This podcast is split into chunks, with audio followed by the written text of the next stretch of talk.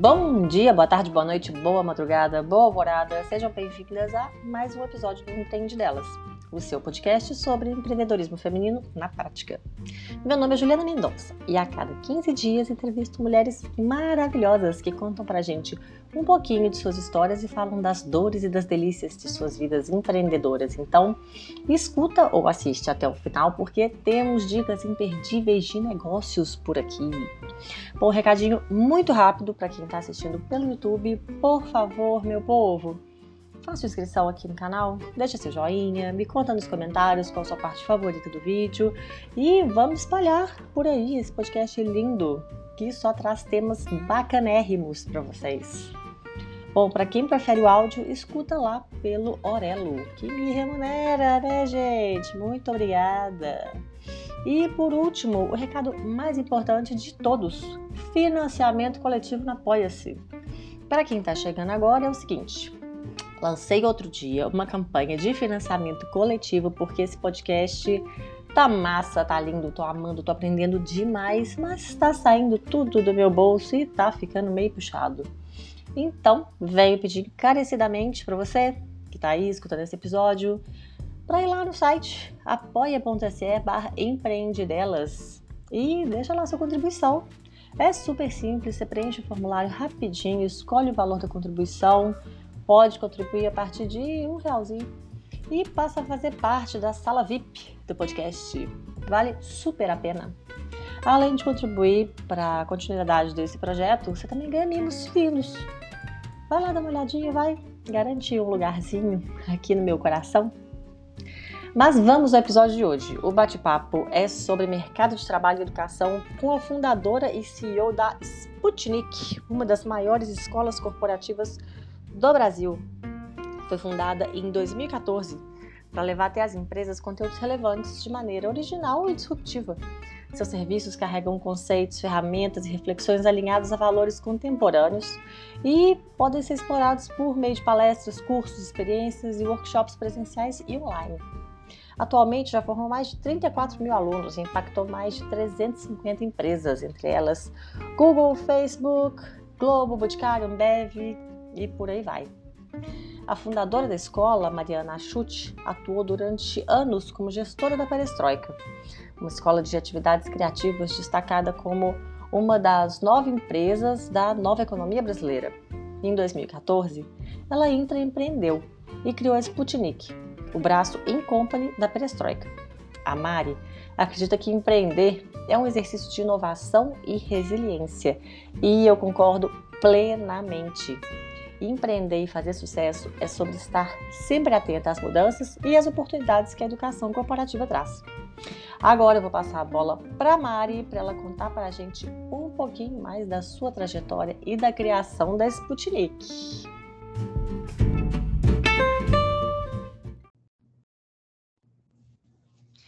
Oi, Mari, seja bem-vinda ao nosso espaço de trocas de ideias, de experiências, de inspiração. Tudo bem com você? Oi, Ju, prazer, muito obrigada pelo convite. Estou muito honrada em estar aqui e comigo tudo ótimo e com você. Ai, tudo bem, melhor agora, gente. Os dias de gravação são os melhores. Os melhores, Coisa adoro. Boa. São. Boa. Eu faz tempo que eu não gravo um podcast, eu gravava tanto no último, me... no último mês, nos últimos anos, assim, e agora estou feliz em estar de volta. Então, obrigada pelo convite. Ah, que bom, que bom. Maravilha. Então, comecemos por você. Então, por favor, defina-se. Quem é Mariana Chute? É assim que pronuncia? É Nem sei. É a Mariana como... Chute na fila do pão. É.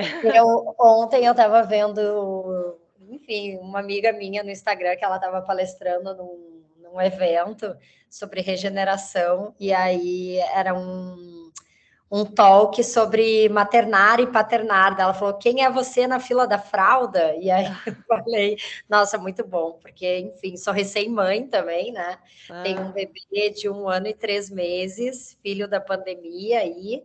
E, enfim, eu sou a Mariana, sou gaúcha, tenho 38 anos, o sotaque continua bem carregado, mas eu já saí do Rio Grande do Sul faz mais de 10 anos. Eu saí do Rio Grande do Sul, morei um tempo no Rio de Janeiro, uh, durante seis anos. Hoje moro em São Paulo, vão fazer cinco anos já que eu moro em São Paulo.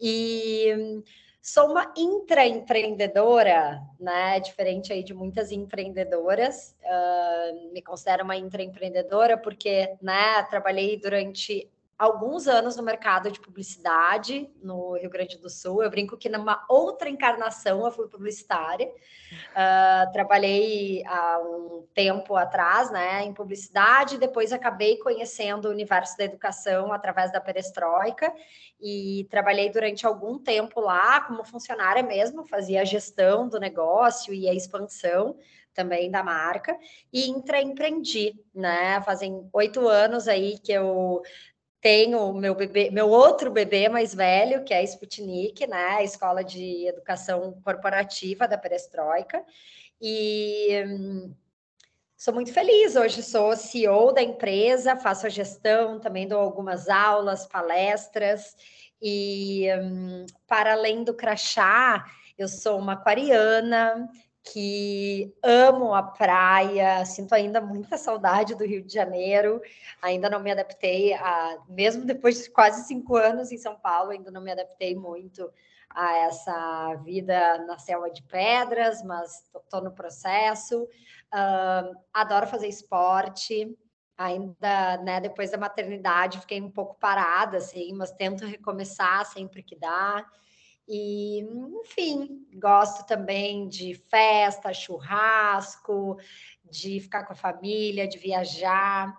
No, durante a pandemia, eu e meu marido ficamos nômades com o nosso filho. Uh, vivemos aí em cinco estados e foi uma experiência muito legal com o bebê. Uh, a gente aproveitou né, a possibilidade do home office, o trabalho remoto e descobriu aí outros lugares. E é isso, essa sou eu. Gente, que legal! Adorei essa história nômade aí. Até, até para contar, assim, óbvio que eu poderia ficar contando né, da minha vida, afinal foram 38 anos, mas uh, eu eu dei uma entrevista muito bacana para o projeto Draft, que saiu no mês passado, tá? Foi uma matéria até que saiu de capa e eu contei toda a minha história ali. Então, para o ouvinte que estiver aí, ou para o ouvinte que estiver nos escutando e quiser conhecer um pouquinho a mais, assim, da minha história, acho que, nossa, a jornalista que fez a matéria foi muito muito cirúrgica, assim. Eu particularmente adorei o resultado e tem bastante ali da minha história. Ah, que bacana, vou consultar depois também. É, também quero saber. Tem mais detalhes dessa vida aí na, na pandemia? Eu quero saber disso, eu gostei. Da minha vida nômade? É, a vida nômade. Adorei essa história. É, eu contei um pouco, contei um pouquinho ah. como foi. Eu tive meu, na verdade, quando a pandemia começou, né? Um, eu, enfim, não estava grávida ainda, morando aqui em São Paulo, e aí a gente resolveu ir para o sul. Fiquei um tempo. Uh, meus pais têm uma casa num condomínio no litoral do Rio Grande do Sul, em Capão da Canoa, e a gente aproveitou para ir para lá, enfim, porque São Paulo, pandêmico, apartamento, foi ficando bem opressor, assim. E aí a gente ficou um tempo lá, depois a gente, a família do meu marido mora em Florianópolis, a gente foi para Florianópolis, alugou uma casa lá, ficou por um tempo lá também. E aí volta, fomos para o Rio de Janeiro, que era uma cidade que eu né, tinha um histórico também, muitas saudades. Então a gente foi migrando por aí. Foi uma experiência em tanta. Voltei para casa para parir meu filho. Meu filho tinha dois meses e a gente saiu fora de novo, assim. Ah. E foi, foi, foi legal. É história para contar. Ah, legal mesmo. Muito bacana. Mas então, é, só me refresca aqui a memória. Qual que é a sua formação que você estava falando? Eu nunca me formei. E essa é a história mais legal, ah. porque eu trabalho hoje com educação, uh, acho que muito em função disso, assim. E, na verdade, acho que a minha história como empreendedora do universo educacional começa por isso, Ju, tá? Um, eu fiquei durante oito anos na universidade, uh, cursando administração de empresas numa, na SPM. uma universidade nada barata, né? Com uma mensalidade super alta, meu pai ali me bancando. Meu pai acha até hoje que eu vou me formar, é muito engraçado. E, e assim, num processo muito hum. moroso, muito sofrido, muito complexo, assim, eu tinha, enfim, várias questões com a universidade, eu, eu era muito em boa em networking, no barzinho, na conversa, eu comecei a trabalhar muito cedo, então uh, me relacionei com muitas pessoas que foram muito importantes para mim né, na, na, universidade, mas o processo acadêmico mesmo uh, da minha formação, ele foi algo até traumático, assim, para mim, tá? Uh, sendo, sendo muito honesta. E quando lá, né, naquela época, 15 anos, 14 anos atrás, uh, eu cursava administração, trabalhava com publicidade, né, como eu falei, no Rio Grande do Sul, e trabalhava numa das maiores agências, assim. Uh, e aí surgiu uma escola chamada Perestroika na época, que era uma escola voltada para o universo publicitário, né? Era uma escola pra, para publicitários criativos. E eu fui aluna da primeira turma da Perestroika para atendimentos publicitários, né? Eu era atendimento.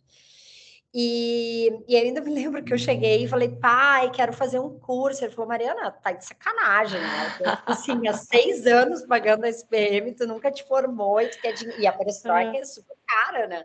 Tu quer dinheiro para um curso? E eu falei, quero. E ele foi lá, bancou.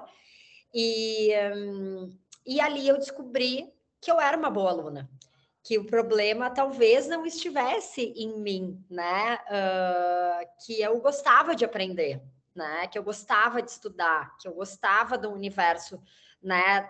Do desenvolvimento, mas eu não me encontrava no modelo mais padrão da sala de aula. Então, eu sempre, eu amo quando, quando me fazem essa pergunta, porque, obviamente, eu, né, dona aí de uma das maiores escolas do Brasil, uh, não ter me formado, para mim, isso é, é, é o, o, grande turning point da minha vida e eu acho que foi muito aonde eu de fato encontrei o meu propósito. É como eu, Mariana, como aluna, posso ver prazer em aprender. Posso ver mais do que sentido, mas sim ser algo que não me tortura, que não me traumatiza, né? Que não cria, uh, enfim, acho que, que todo o nosso processo educacional, assim, Ju, Uh, ele foi cunhado, né? Na, se a gente pega uma foto de uma sala de aula e uma foto de uma fábrica, tem muito em comum, né? As pessoas em linhas, uh, de uniforme, uma sentada do lado é. da outra, o cineta que toca e a gente vai para o intervalo, uh, a gente está ali, né? Fazendo repetidamente a mesma coisa. E quando a gente sai do mercado para o mercado de trabalho nos dias de hoje, em pleno 2022, uh, na época, quando a gente estruturou esse modelo educacional, era para que a gente saísse e fosse trabalhar numa fábrica, né? Era, era a forma mais barata de se treinar, que é essa palavra, né? Treinamento, uma pessoa para ela trabalhar numa fábrica. E. E isso não condiz mais com o que a gente vive, né? Primeiro, porque não se treina ninguém, a gente desenvolve seres humanos e não treina, né? Uh, e segundo, que o que a gente precisa hoje de skills e habilidades para sair da sala de aula e ir para o mercado de trabalho é muito diferente do que a gente aprendeu. Então, uh, eu encontrei muito isso, eu, eu encontrei um sentido, uma intenção quando eu me deparei nesse, nesse momento, né, num curso que fazia sentido para o meu dia a dia no trabalho e que eu vi que eu poderia ser uma boa aluna. E, e, nada contra a academia, tá? Eu sou totalmente a favor, parceira, inclusive, da academia. É, é, é, é só porque existem formas e modelos e pessoas diferentes, né? Tem pessoas que aprendem de um jeito, pessoas que aprendem do outro. Então, Sim. acho que o, o, meu propósito ele se encontrou muito nesse lugar. Será que não existe uma outra forma de inserir o desenvolvimento das pessoas que não naqueles cinco anos que a gente vai ter que estar ali aprendendo coisas que né, não necessariamente eu coloque a minha intenção para aquilo, porque talvez não faça sentido. E, E foi aí que eu, no fim, saí de aluna da, da primeira turma da Perestroika para sócia da Perestroika, né? E cá estou. Olha só, legal, hein? Bacana mesmo. E aí, a ideia da Sputnik mesmo veio de onde? Você já estava há mais tempo lá na Perestroika, e aí lá dentro começou o desenvolvimento da Sputnik? Mais ou menos, sim e não, né? Na verdade, eu entrei para fazer uh, a gestão do negócio da Perestroika, era a época ainda que a, a Perestroika era uma escola em Porto Alegre, né? Não tinha ainda levado, tomado o Brasil, e hoje é, é engraçado, porque nem existe mais isso, né? Mas há pouco tempo atrás nós tínhamos sede em várias cidades, hoje nem existe mais sede, né? Porque a gente faz tudo por aqui.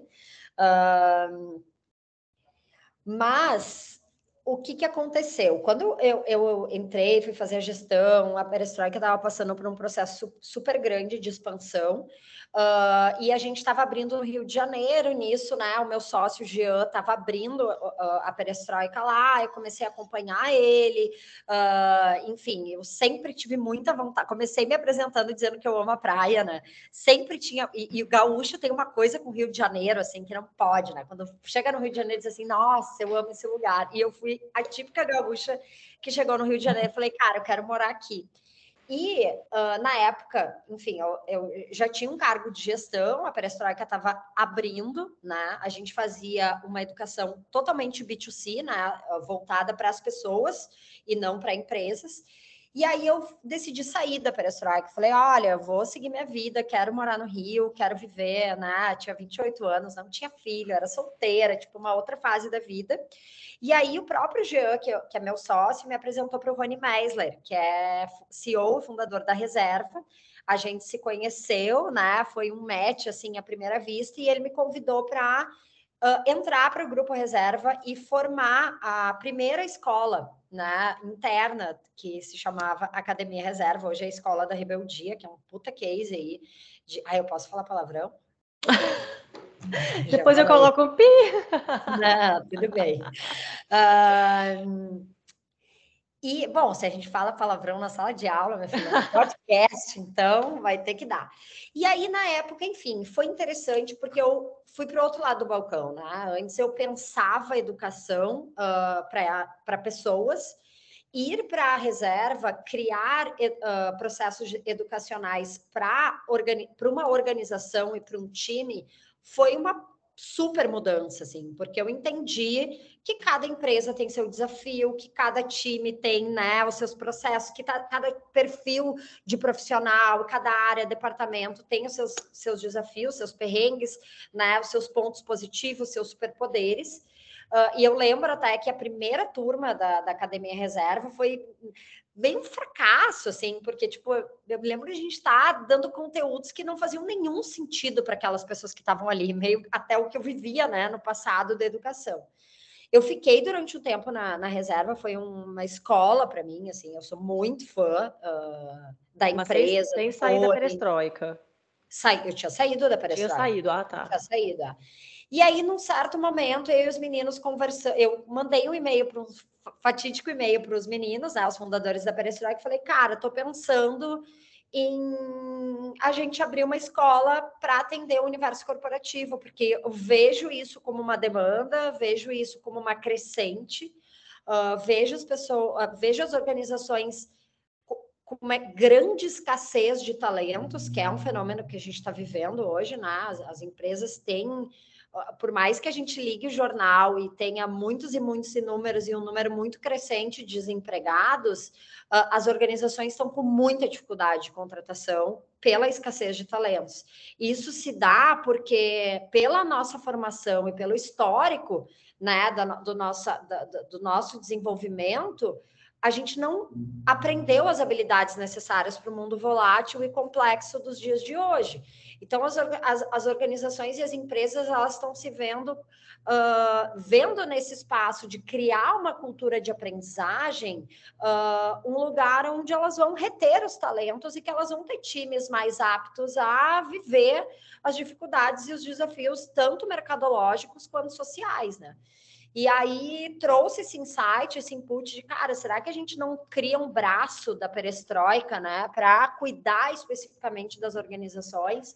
Uh, e, de novo, uma coisa, eu acredito muito numa educação personalizada, né? Então, não adiantava eu pegar o conteúdo que a gente estava dando B2C, né? Tipo, para o consumidor final e simplesmente copiar e colar para uma empresa. Precisava ter uma estrutura diferenciada. E aí os meninos toparam na hora, e aí, enfim, nasceu o Sputnik. E estamos aí há quase nove anos no mercado, né? Hoje a gente atende na verdade, hoje não, desde sempre. Eu sempre brinco que meu primeiro cliente na Sputnik foi Facebook América Latina. Tipo, a gente recebeu um brief, hoje nem é mais Facebook, é meta, né? Mas a gente, tipo, meu primeiro cliente, assim, foi, cara, vocês precisam capacitar um time em Miami, em Bogotá, na Argentina. Eu falei, caraca, tipo assim, a empresa está nascendo desse tamanho. Uh, o que foi um super aprendizado para a gente também, né? Porque foi um processo de desenvolver uma organização uh, aprendendo muito com os projetos, né? Mais do que ensinando, aprendendo. Então, a Sputnik nasceu nesse lugar de tentar levar uma, uma educação mais disruptiva, mais intencional, ma, com mais match para ajudar as empresas nesse momento de transformação pesada que elas estão vivendo uh, e para ajudar as pessoas que fazem parte dessa organização a estarem aptas a lidar com a complexidade que a gente vive hoje no nosso mundo e que a gente não aprendeu na escola, a gente não aprendeu na universidade a viver os dias de hoje. E a gente não vai aprender. Uh, eu, eu, eu, sempre brinco, hoje de manhã eu estava falando, a gente está montando um material sobre aprender a aprender. A gente nunca montou, a gente nunca aprendeu a aprender, né? Começa por aí.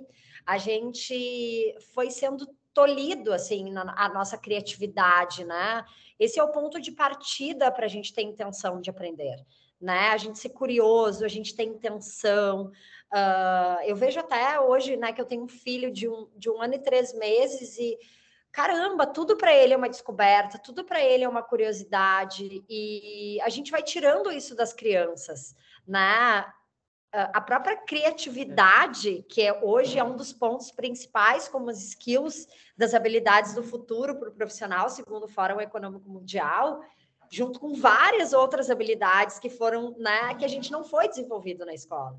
Então, é sobre isso que a gente quer ajudar as organizações, né? A serem um lugar não só de, de produtividade e produção para né, a lucratividade, a sustentabilidade, a diversidade, a inovação, uh, temas esses que são extremamente relevantes para o mercado, mas a gente precisa sedimentar uma cultura de ajudar as pessoas que fazem parte dessa organização a aprender sobre isso porque de fato a gente não foi ainda formado.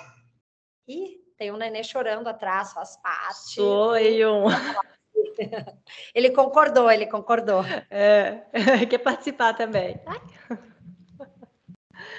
Mas é, você está falando do, desses princípios, né, desses propósitos, e tem algum, algum projeto específico, assim, com foco na promoção da equidade, algum é, porque eu acho que foi é, a Vitória, né? A Vitória entrou em contato comigo, ela falou que tinha é, também um viés, assim, é, tinham projetos para criar um espaço, assim, espaços mais acolhedores para as mães das empresas. Tem projetos nesse sentido também?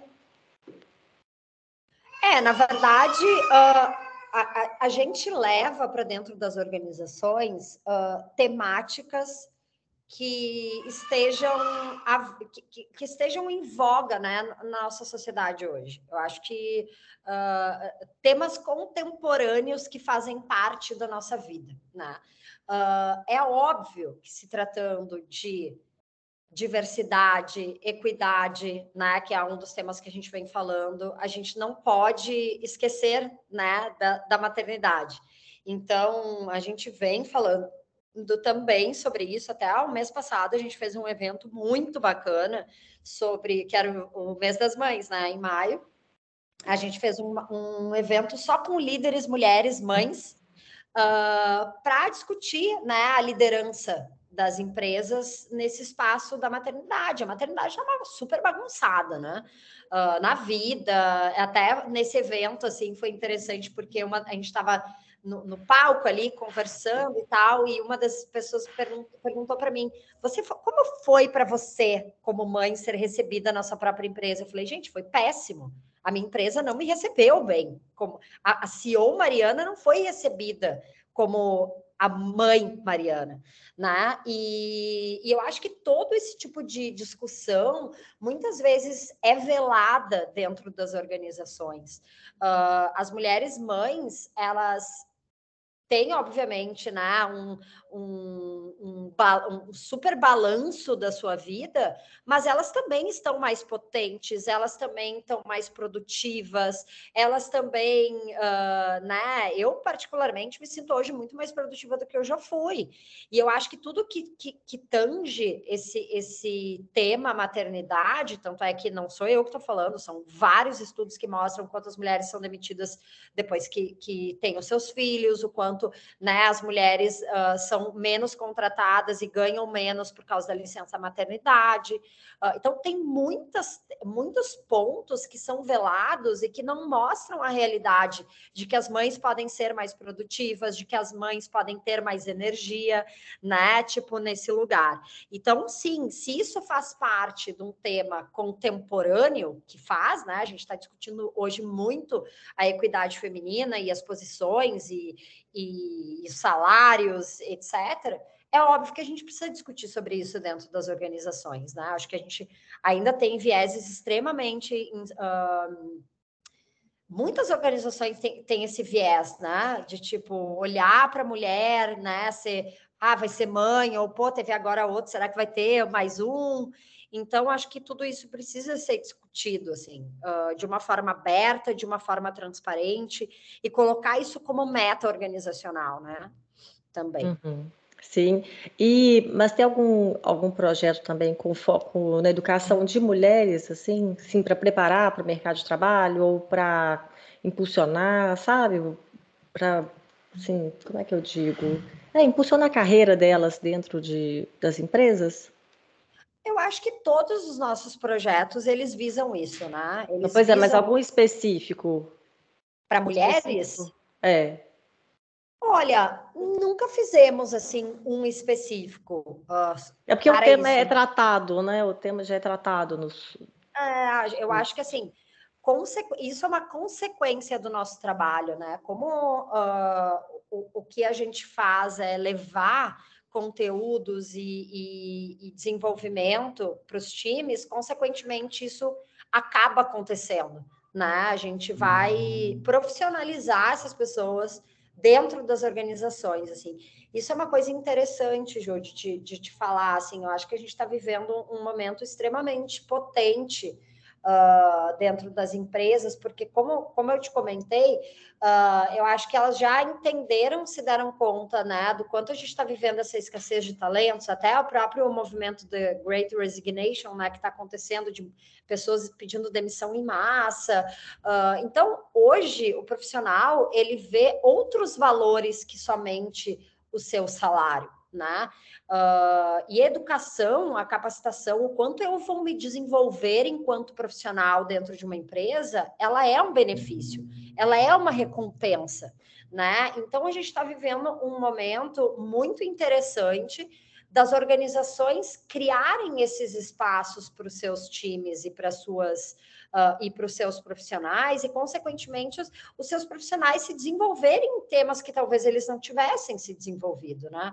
Então, acho que é uma oportunidade muito interessante, assim, que os profissionais estão tendo nesse outro, nesse novo momento, uh, e as empresas, né? A gente até usa um termo aqui na Sputnik, que é o Workplace Learning, né? O empresa escola, de as empresas criar serem mais do que empresas, elas prestarem quase que uh, um, um, um, aspecto emocional, uh, social, né? Tipo, eu vou devolver para a sociedade uh, o impacto através da educação. Então, eu tenho clientes, por exemplo, como a iFood, que para mim é um super case, que eles, além de capacitarem os seus times né, internamente, uh, seus, seus, seus, funcionários, eles também capacitam os motoboys, que são parceiros, eles também capacitam.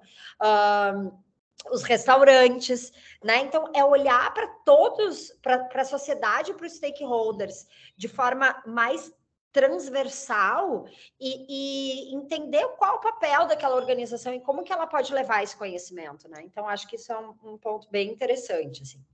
Pois é, quando você fala assim, por exemplo, o caso do, do iFood, que capacita o entregador, capacita o estabelecimento, essa capacitação é que é, é, aí é com vocês? É que é com a Sputnik? A Sputnik é que fornece essa, esse serviço assim de, de capacitação? Isso. Como é, funciona? É porque para mim eu, eu, não sei, Sim. né? Para mim é uma novidade. Sim. É aquela coisa assim, eu já ouvi escola, falar, né? mas como que é na prática assim? Como que acontece?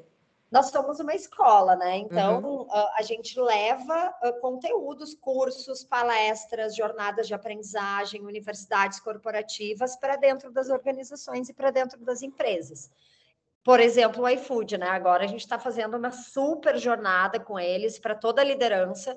Uh, são mais de cinco turmas, se eu não me engano, uh, onde a gente está levando temas importantes para as lideranças. E, então é isso, os clientes procuram o Sputnik, né, trazem um briefing de qual é a necessidade, o que, que eles querem desenvolver, Uh, e a gente cria uma trilha de educação customizada, né, pensada na experiência, pensada na metodologia, pensada um pouco naquilo que eu falei, né, de como o conhecimento pode ser mais intencional, mais gostoso, mais divertido, uh, e faz essa curadoria de professores, de temas, de aulas, embala isso num curso e entrega para a empresa. Ah, legal, entendi. Cara, deve ser muito legal. Eu vi que vocês já, já trabalharam com o Google, né? Com o Google, o que mais? Boticário. Vou colar aqui. Deixa eu abrir minha cola aqui para ver. Não, um monte, Google, Boticário, Meta, né? O Facebook eu falei. É, Ah, a gente está trabalhando bastante para bancos, Globo, Ambev. é, Itaú, Nubank, Globo, ah, Globosat, é muita indústria farmacêutica também a gente está atendendo agora. E... Mais de 34 mil alunos, impactaram mais de 350 empresas. Isso aí. Uau, hein? Cara, muito legal. Olha só, eu tô lendo aqui agora a minha cola. Espera aí. Deixa eu voltar, voltei, pronto. É, mas até me perdi aqui, fiquei lendo ali, fiquei vendo ali, tá, tá Perestroika, tá, tá Sputnik, eu achei o máximo, adorei, adorei de verdade. É, mas então, agora, vou passar para a dica de negócio, que eu acho que né, é o que as pessoas aqui querem saber, como, como fazer, dar uma dica, poxa, CEO aí, da Sputnik, qual a dica que você dá para quem... Hã? Dica de como montar um negócio? Uma dica de negócio, uma dica para quem é, para quem quer trabalhar com educação, para quem quer empreender, para quem quer que mais? Para quem quer é, criar o seu próprio negócio. Legal. Ah, difícil, né? Uma dica, assim, eu acho que a coisa Não, mais pode difícil... ser, pode ser um monte. É. Pode falar uh, Eu acho que não existe receita de bolo, né? Acho é. que a é. coisa mais difícil, assim, que eu já fiz na minha vida foi a minha empresa. Uh, eu acho que é uma sucessão de desafios diários que a gente tem ao empreender, né? Então, acho que ser resiliente e adaptável pode ser uma super dica, né? O quanto a gente precisa trabalhar nossa inteligência emocional para montar um negócio. Acho que às vezes só ter uma grande ideia, um grande investidor por trás não é o suficiente. Uh, eu acho que a gente precisa estar tá muito apto a a se adaptar, né? A ser resiliente, a recomeçar, a testar, a errar. Eu acho que essa é uma é uma dica que pode parecer um pouco clichê, mas para mim é um, algo extremamente complexo, assim, principalmente nos dias de hoje, né?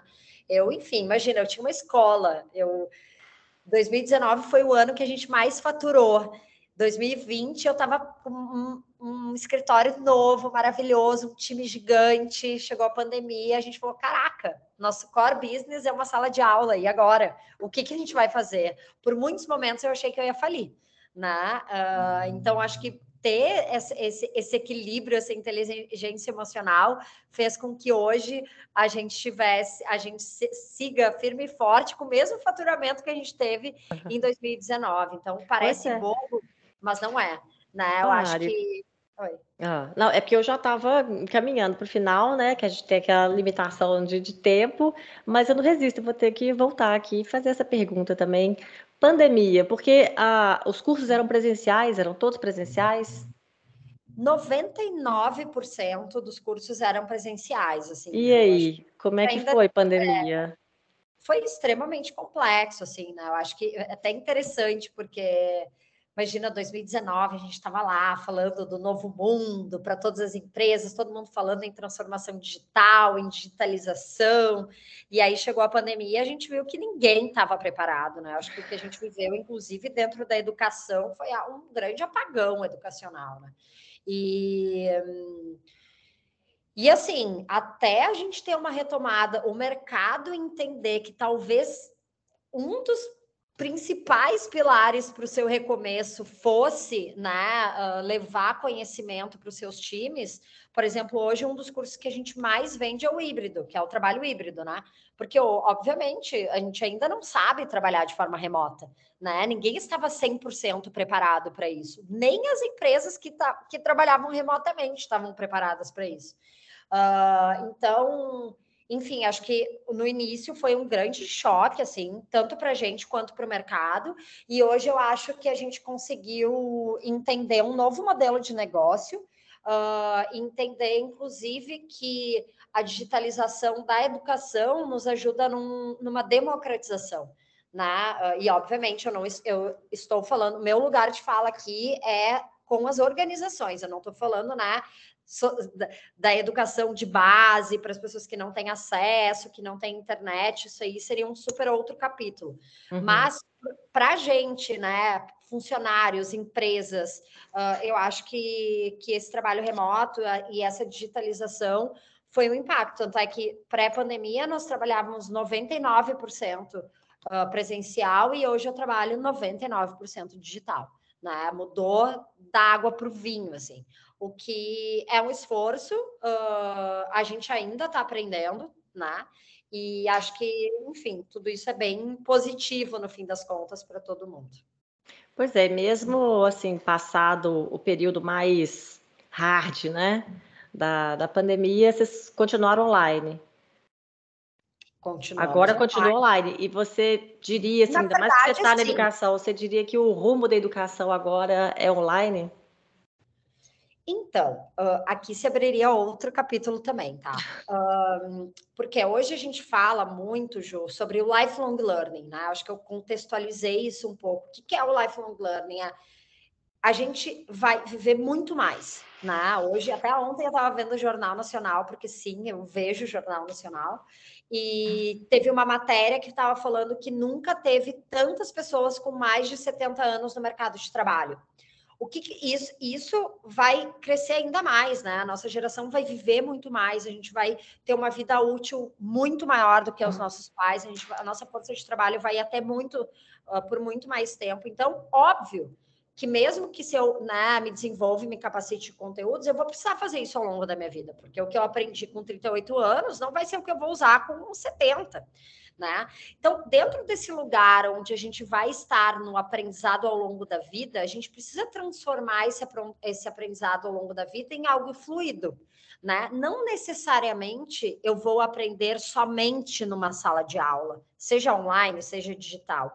O aprendizado vai se dar em muitos lugares. Vamos pegar o exemplo do podcast que você está assistindo, ouvindo agora, você está aprendendo sobre alguma coisa. Você está falando aí, eu estou pensando exatamente nisso. Exato, Inclusive, para eu aprender a fazer esse podcast, como você acha que eu aprendi e como que eu consegui? Exatamente. Foi meio que fazendo. Foi consultando um, um videozinho aqui, fiz um curso ali que foi outro pedacinho, fui montando, aí comecei de um jeito, já mudei, já fiz outras é coisas, isso. melhorei e foi meio que por minha conta. Exato. Então, assim, uh, eu não tenho nenhuma dúvida, Ju, que o aprender, ele, ele já está nessa grande transformação de não ter necessariamente um lugar, né, ou algo. A gente precisa criar um, a gente vai ter momentos de aprendizado, né? A gente fala muito sobre o aprender é ter intenção, é colocar intenção. E eu gosto muito de uma frase que o Alex Bretas, que é um cara que eu respeito muito da área educacional, a gente até dividiu um painel no Rio to See no mês passado, ele falou isso e eu tô levando em várias entrevistas, assim, que ele fala, tipo, a, a, a gente fala muito sobre o aprendizado ser algo intencional, e ele fez a analogia da respiração a gente respira, né? A gente está aqui há uma hora falando e está respirando. Uhum. Mas quando a gente medita, a gente respira prestando atenção na nossa respiração, e isso muda é. totalmente. Oi, então quando a gente mergulha, você já mergulhou? Exatamente. O cilindro, você tem que. É, é outra Fazer aquela também. força. É. Ah. E o aprender é isso, né? Uh, se a gente coloca a intenção do nosso aprendizado somente quando a gente está numa sala de aula ouvindo uma pessoa, né? Uh, isso é pouco para o que a gente vai precisar aprender ao longo da nossa vida. Então, a gente vai precisar colocar essa intenção em muitos outros lugares. Por isso, eu acredito que a educação se dá nesse lugar mais blended, né? no híbrido. Né? Então, hoje, a gente vai aprender de muitos jeitos, porque a informação tem. Eu posso abrir aqui o Google e pesquisar e aprender sobre qualquer coisa não necessariamente eu preciso ir para uma sala de aula, mas talvez ir para uma sala de aula vai ser relevante para eu me conectar com pessoas, eu, uh, eu criar coisas em conjunto, uh, eu, eu, vou criar uma cultura de aprendizagem diferente, num, numa uma conexão, talvez, de pontos diferentes numa sala de aula, do que eu aqui, autodidata, aprendendo sobre muitas coisas. Então, acho que uh, eu, eu acredito que que a educação mais completa é justamente esse lugar mais híbrido, né? Onde eu vou trabalhar o síncrono e o assíncrono né? Eu vou ter o aprendizado síncrono com, né, com pessoas que vão estar ali comigo, mas eu vou ter momentos assíncronos que talvez eu vou estar aprendendo coisas que façam mais sentido para mim, que não necessariamente façam sentido para os outros. Uhum. Sim, nossa, você vai falando aí, eu estou viajando aqui, só pensando nisso realmente para criança. É. Eu acho que para criança esse mundo agora vai ser uma loucura. Já vejo meus filhos aqui, você vai ver isso também. Os meus estão com 7 e 8 anos.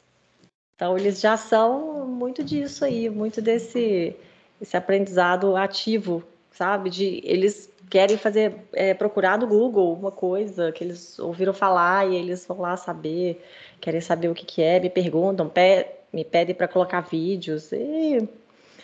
Muito interessante. Mas aqui, não quero te segurar mais aqui. Quer dizer, querer eu quero tá? Eu quero, tá, tô, tô com o coração partido aqui, de não poder ficar papiando. Mas então, fala pra gente uma dica cultural. Pode ah, ser legal. filme, série, livro, alguma coisa que te inspira, que pode inspirar as ouvintes também. Pode ser negócio ou não, que você ah, quiser. Ah, tô, lendo dois livros uh, atualmente. Um é Lifelong Learning, do meu parceiro Conrado Schlohauer, que é um, uma pessoa que eu admiro muito dentro da, do lugar da educação, e acho que fala muito sobre o aprender a aprender, e até é interessante, assim, uh, é, acredite, você que está ouvindo, que esse livro é para você também, né? A gente precisa aprender a aprender. Então, fica aí uma dica desse livro. E eu estou lendo também Como Educar Crianças Feministas, uh, que é um, uma carta manifesto muito legal, um livrinho bem pequenininho, mas que dá dica aí para as mães, uh, pais e, enfim, todas as pessoas que estão nesse momento da maternagem e da paternagem. Ah, legal, muito bacana, muito bacana. Então, os contatos aí, contato da Sputnik, quem quiser saber mais, quem quiser saber do que, que se trata aí. Bom, o meu Instagram é Mari Achute, então dá para se conectar comigo por ali. Meu LinkedIn é o mesmo. E o site da Sputnik é Sputnik. Achute, Achute com dois T's, né? A-C-H-U-T-T-I. Isso. Isso. E o site da Sputnik é sputnik.org. Uhum, muito bom, muito bom. Então, Mari, muito obrigada pela conversa. Infelizmente, teve que eu queria perguntar muito mais, Mas foi ótimo, adorei, adorei saber mais do, desse aprendizado aí contínuo e necessário. Ai, muito obrigada pela participação. Eu que agradeço. Foi ótimo. De novo, uma honra estar aqui. Sucesso para você, Ju. Ah, uma honra conversar com você. Amei o projeto. Parabéns. Obrigada. Então, um beijo para você. Até a próxima. Até já. E muito obrigada também a quem escutou ou assistiu esse episódio. Se você se lembrou de alguém que pode gostar também desse conteúdo, indique a gente, vai, compartilhe nas redes sociais e vamos espalhar esse projeto por aí. Lembrando também do financiamento coletivo, que eu já falei aqui no começo, tá lá no apoia-se, apoia.se barra empreendedelas. Dá uma olhadinha lá e aproveita para encaminhar para alguém também. Bom, você pode saber mais sobre esse projeto do podcast no site empreendedelas.com.br e entrar em contato pelo formulário que está lá. Pode também seguir o perfil no Instagram e Facebook, que é o arroba empreendedelas. Bom, eu fico por aqui e te espero no próximo episódio com novas histórias inspiradoras dessa mulherada top que está passando por aqui. E vamos que vamos, porque para se aventurar nesse mercado, a gente tem que ter peito. Até a próxima!